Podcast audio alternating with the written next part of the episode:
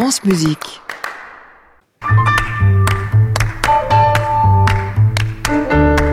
Bonjour Julie Debardieu. Bonjour Saskia.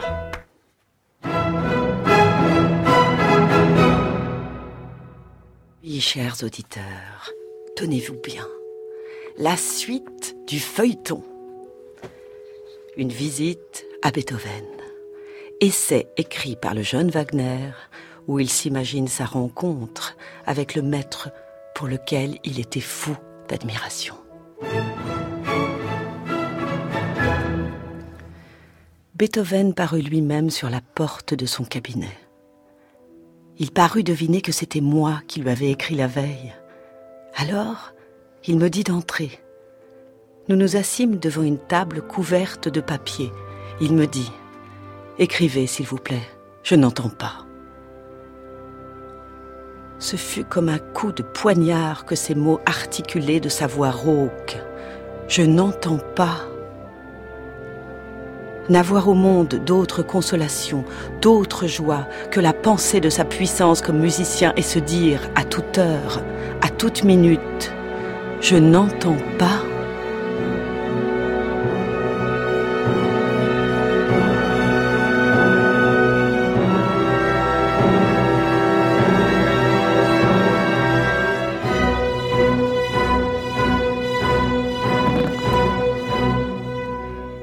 J'écrivis que j'étais loin d'être le seul qui brûlât du même enthousiasme pour les productions de son brillant génie, citant les transports dont j'avais été témoin la veille à la représentation de Fidelio. Hum hum, fit-il, Fidelio Maudite besogne, l'opéra n'est point mon fait. Si j'écrivais une partition conformément à mes propres instincts, personne ne voudrait l'entendre, car je n'y mettrai rien de tout ce bagage convenu qui sert aujourd'hui à fabriquer un opéra. Et ce que je mettrai à la place ne révolterait pas moins les chanteurs que le public. Celui qui ferait un drame lyrique vraiment digne de ce nom passerait pour un fou. La voix humaine est pourtant un instrument plus noble et plus beau que tout autre. Celle-ci est l'interprète direct du cœur humain et traduit nos sensations abstraites et individuelles. Traduisez les sentiments vagues et abrupts de la nature sauvage par le langage des instruments, en opposition avec les idées positives de l'âme représentées par la voix humaine.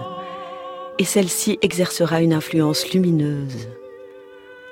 Alors, le cœur humain s'ouvrant à ces émotions complexes, agrandi et dilaté par ses pressentiments infinis et délicieux, accueillera avec ivresse, avec conviction, cette espèce de révélation intime dans un monde surnaturel.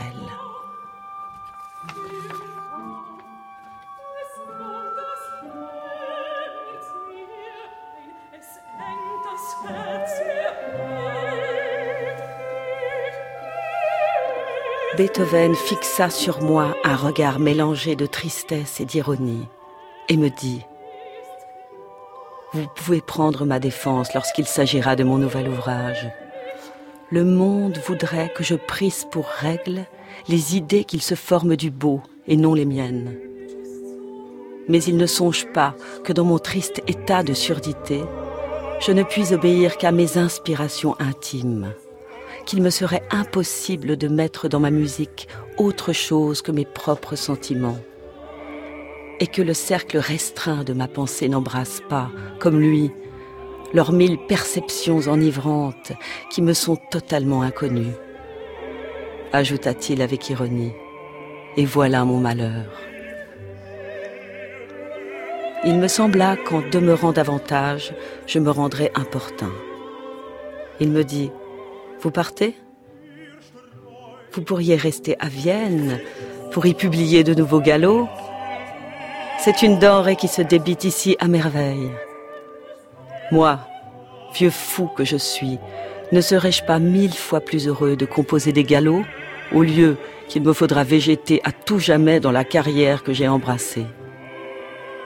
Bon voyage, ajouta-t-il. Pensez quelquefois à moi et tâchons d'oublier les déceptions et les traverses de la vie.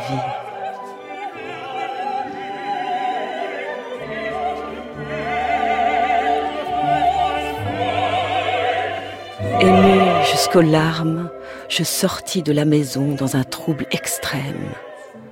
Je jetai un dernier coup d'œil d'attendrissement sur la maison de Beethoven et je me dirigeais du côté du nord, ennobli et relevé à mes propres yeux.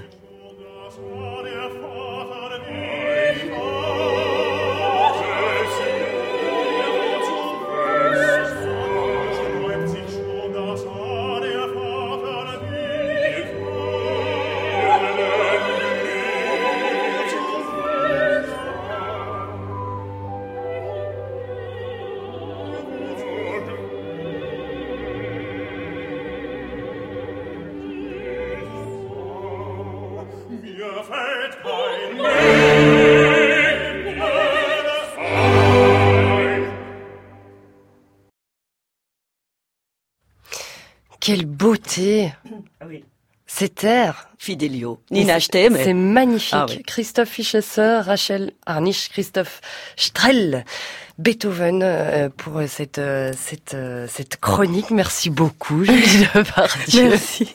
Pour cette lecture, on vous retrouve évidemment avec grand plaisir la semaine prochaine et d'ici là, en podcast sur francemusique.fr et puis et puis en vidéo sur les réseaux sociaux. Bonne journée, Julie. Merci vous aussi à réécouter sur francemusique.fr.